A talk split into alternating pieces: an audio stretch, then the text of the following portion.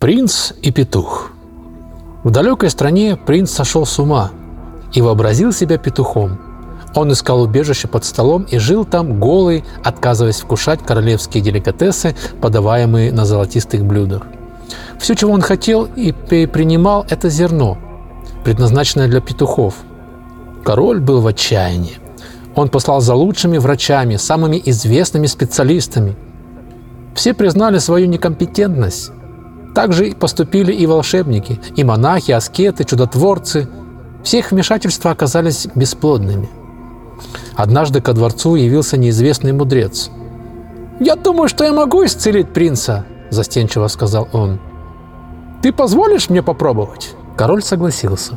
И, к удивлению всех присутствующих, мудрец снял свою одежду и, присоединившись к принцу под столом, начал кукарекать, как петух – Подозрительный принц допросил его. «Как ты? И что ты здесь делаешь?» «А ты?» – ответил мудрец. «Кто ты? И что ты здесь делаешь?» «Разве ты не видишь, я петух?» Сказал мудрец. «Как ни странно встретить тебя здесь». «Почему странно? Ты хочешь сказать, что не видишь?» «Действительно нет?» «Ты что, не видишь, что я такой же петух, как и ты?» Двое мужчин стали друзьями и поклялись никогда не покидать друг друга. И тогда мудрец взялся вылечить принца, используя себя в качестве примера. Он начал с того, что надел рубашку. Принц не мог поверить своим глазам. «Ты что, с ума сошел? Ты забываешь, кто ты? Ты действительно хочешь быть мужчиной?»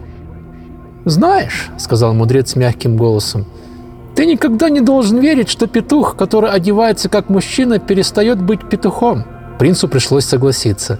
На следующий день оба были одеты обычным образом.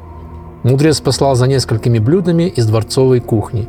«Негодяй! Что ты делаешь?» – запротестовал принц, перепуганный до крайности. «Ты теперь будешь есть, как они?» Его друг развеял эти страхи.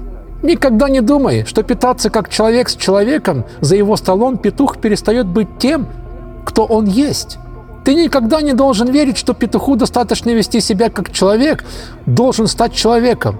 Ты можешь делать с человеком все, что угодно в его мире и даже для него, и все же оставаться тем петухом, которым ты являешься. И принц был убежден. Он возобновил свою жизнь как принц.